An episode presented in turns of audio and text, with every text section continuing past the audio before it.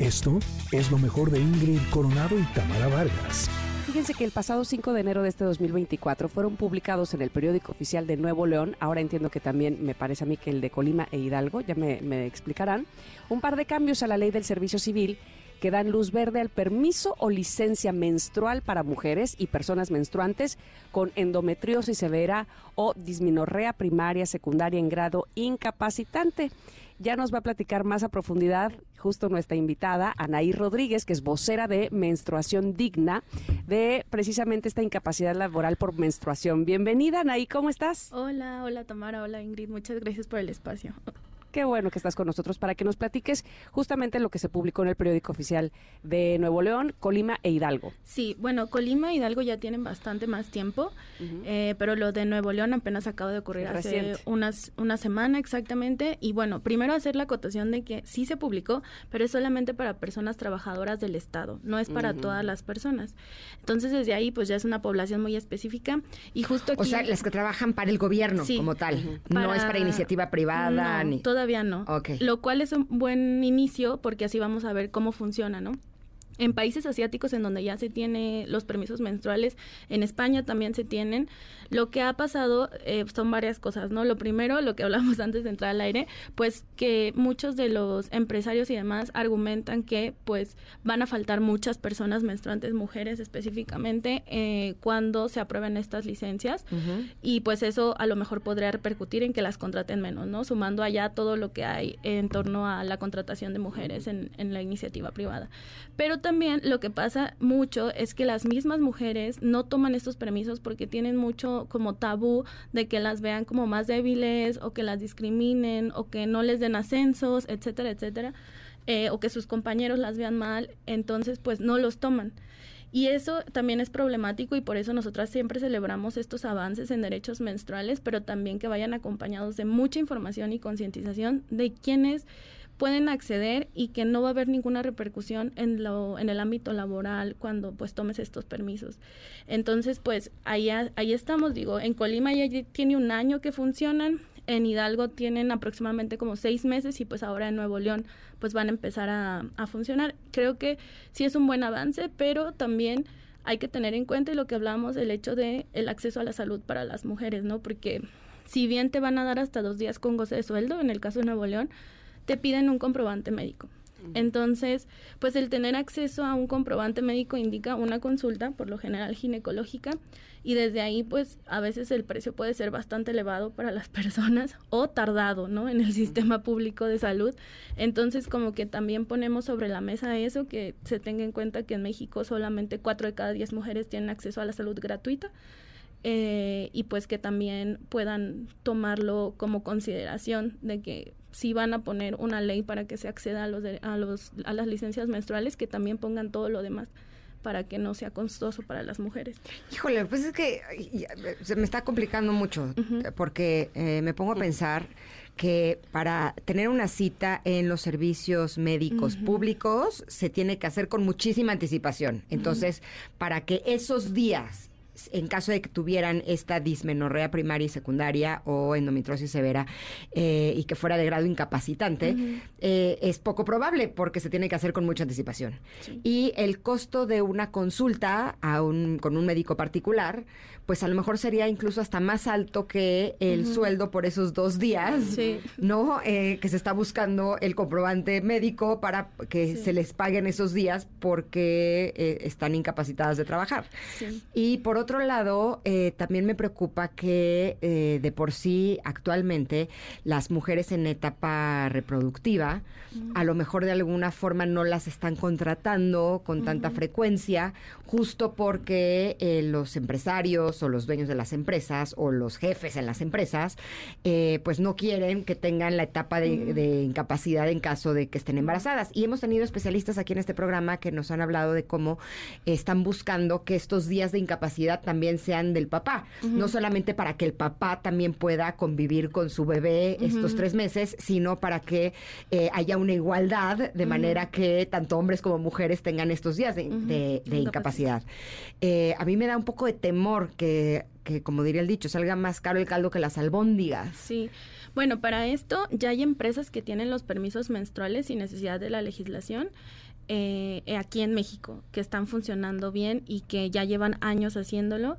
Entonces, eso como para tenerlo en cuenta. Y ahorita igual no vamos a entrar mucho en el, en el, caso, pero el tema de la menopausia también es otro tema, ¿no? Cuando hablamos de menstruación o de ciclo menstrual y trabajo, además de las licencias menstruales, lo que estamos abogando es que se tengan espacios laborales dignos para las personas que están en, en la menopausia o en la perimenopausia y que puedan pues continuar con su carrera, porque el tema de la menopausia es increíble y a mí me sorprende eh, de cómo llega a afectar también el desarrollo profesional, ¿no? Por no tener estas condiciones.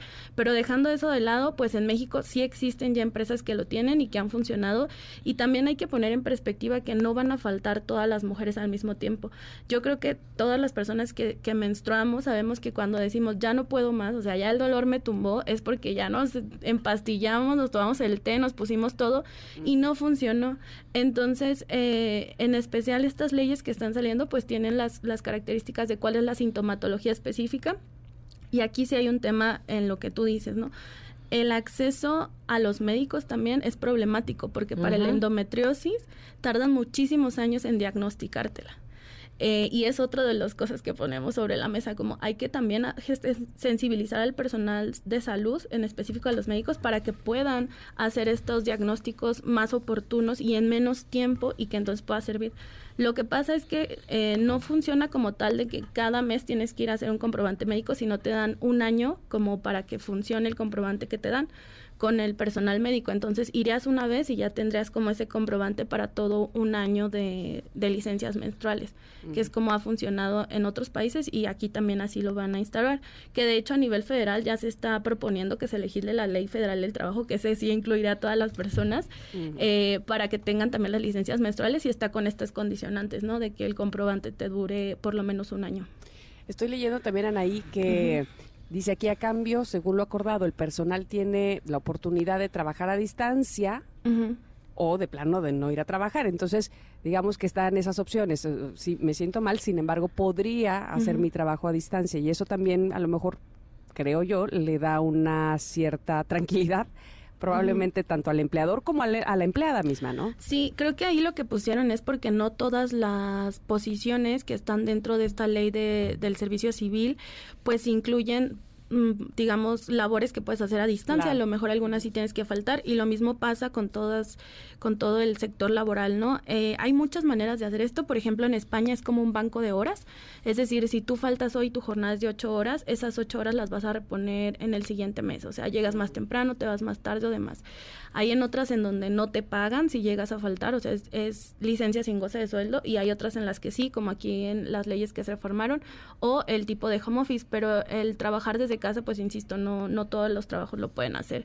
Entonces, como que sí, esta es una coyuntura bien interesante porque sí apoyamos esto, pero también sabemos que pues hay muchas personas que no van a poder acceder, sobre todo en México con las, la mayoría de las mujeres o una gran parte está en el sector informal trabajando y pues ahí, por ejemplo, si se legisla, se legisla la ley Federal del Trabajo no van a entrar, porque difícilmente tienen las prestaciones necesarias, ¿no? Entonces, parte de lo que estamos haciendo en Menstruación Digna México es también incentivar a las empresas o a las instituciones para que lo hagan de una manera autónoma, sin necesidad de una ley, ¿no? O sea, si tú eres una persona que tiene tomadoras de decisiones, pues en tu equipo puedes decir, ¿saben qué? Vamos a tener estos días personales o como le quieras decir, cuando estén menstruando y si quieren trabajar desde casa o si quieren no venir y vemos cómo lo reponemos y demás como algo un poco más informal.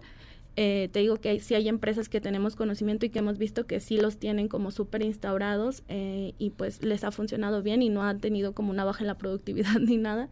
Al contrario, creo que se hacen espacios muchísimo más cómodos para nosotras y que pues nos ayudan a tener una menstruación más digna.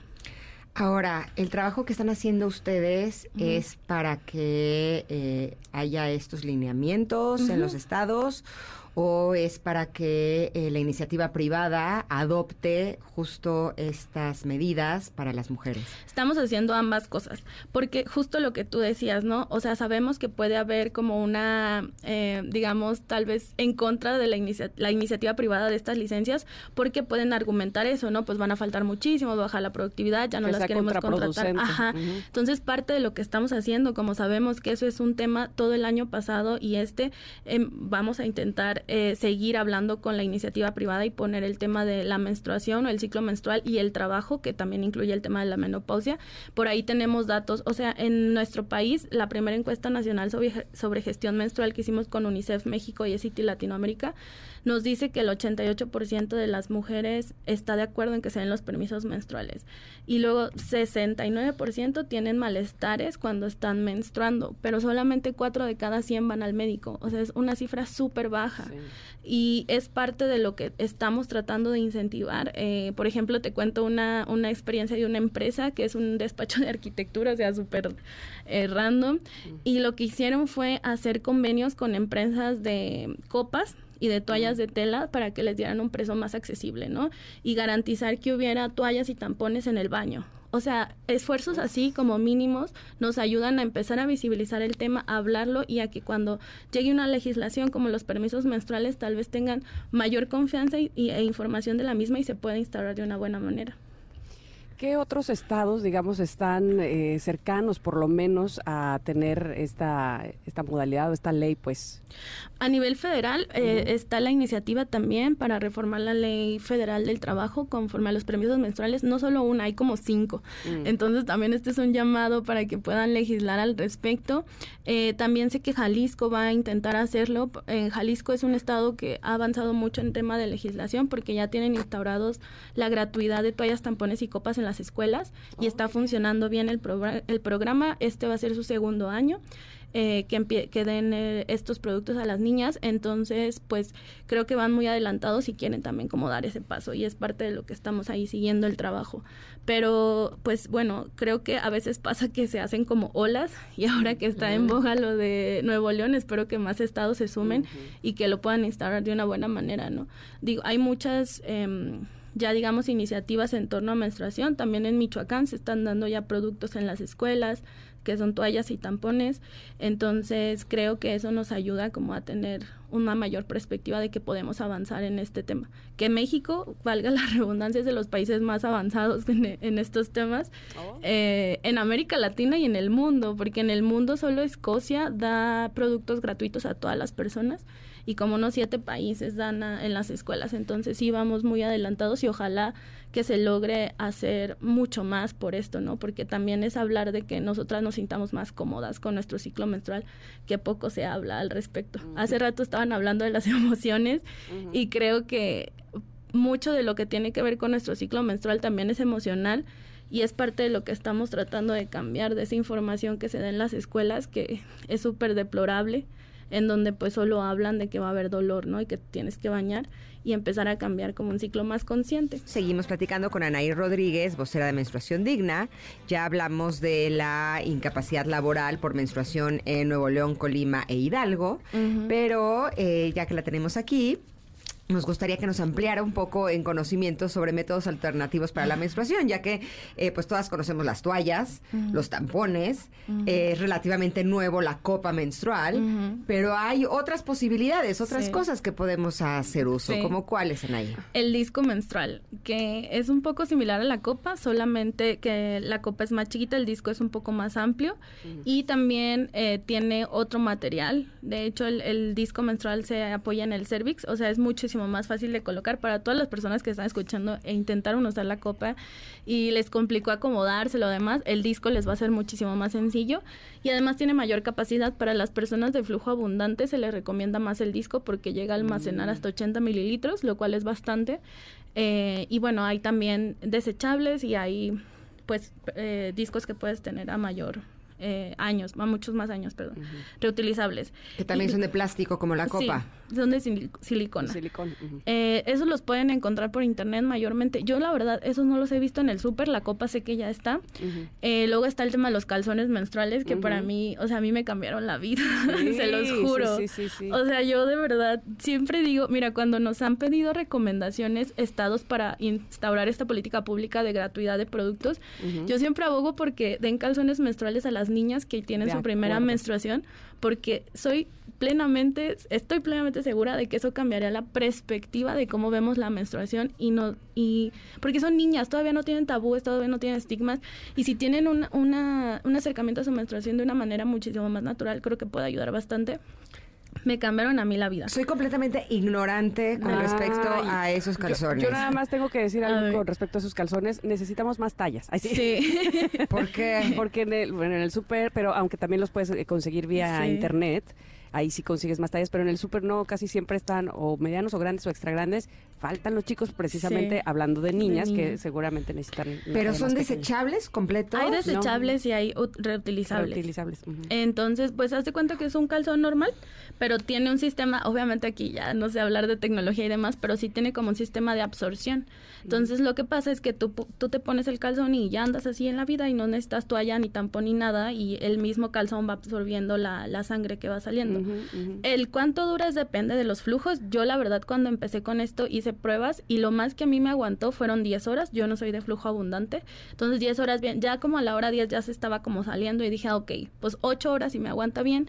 Pero dime una cosa, ¿no tiene como esto plasticoso para evitar accidentes? no se siente plasticoso, pero sí ha de tener como algo ahí que hace que se absorba la sangre. Ajá. ¿Y se lava en el lavamanos normal? Sí, sí, sí La puedes meter a la lavadora también, o sea, sin ningún problema. Te voy a decir lo chistoso. Yo, la primera vez que usé esto, y yo ya yo, hacía sangrado libre, que si quieres ahorita hablamos de eso. Eso necesito saber, la abstinencia de la menstruación. Eso sí me tiene, bueno, es por, por, la generación de la que soy, pues, que digo, ¿cómo que hay abstinencia menstrual y me vengo enterando hasta ahorita? Ya nos platicamos. Ay, dinos cómo se hace, porque yo lo he logrado hacer. A mí, a mí no me está saliendo. ¿Así? bueno, yo les voy a decir cómo empecé. Yo empecé en pandemia. Yo ni siquiera sabía que esto se llama sangrado libre, que es como se conoce, ¿no? Pero un día en pandemia, eh, que yo estaba en mi casa, trabajé desde mi casa, dije, ¿qué pasa si no me pongo nada? O sea, porque ya sabes, me levanté, fui al baño y vi que estaba sangrando y dije, ah, pues ya llegó mi menstruación. Dije, ¿qué pasa si no uso producto? O sea, así como por pura curiosidad, porque también quería saber, pues yo ya estaba metida en este tema de, de los derechos menstruales, dije, ¿cuánto menstruaré? No sé, como ya sabes más eso, curiosidad.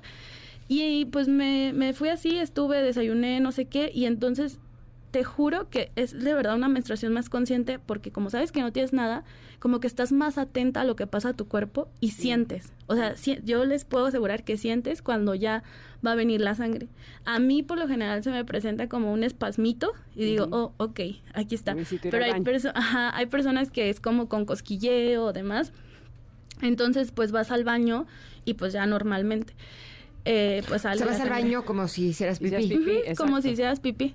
Sí, totalmente. Pero, o sea, entonces el flujo no es constante. No, es que ese es el, ese es lo bueno. Eso es lo bueno cuando haces estos experimentos, que muchas veces pensamos que los días que menstruamos es todo el día, como si hubiera, como si hubiera una gota, manguera abierta. Sí, una manguera, una llave abierta y como que estuviera saliendo sangre, pero no la menstruación no funciona así.